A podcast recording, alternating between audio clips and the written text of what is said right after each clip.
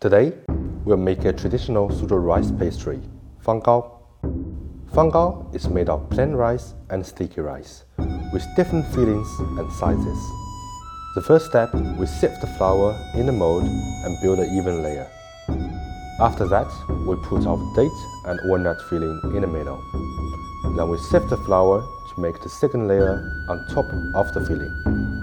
When the layer is built, we use the spatula flatten the surface of the mold.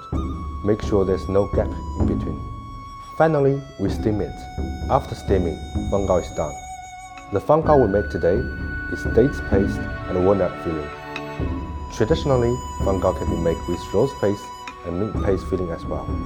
The design for fanggao is different around Suzhou. We use different elements of Suzhou Garden for the design of fanggao to show customer the culture and beauty of Jiangnan.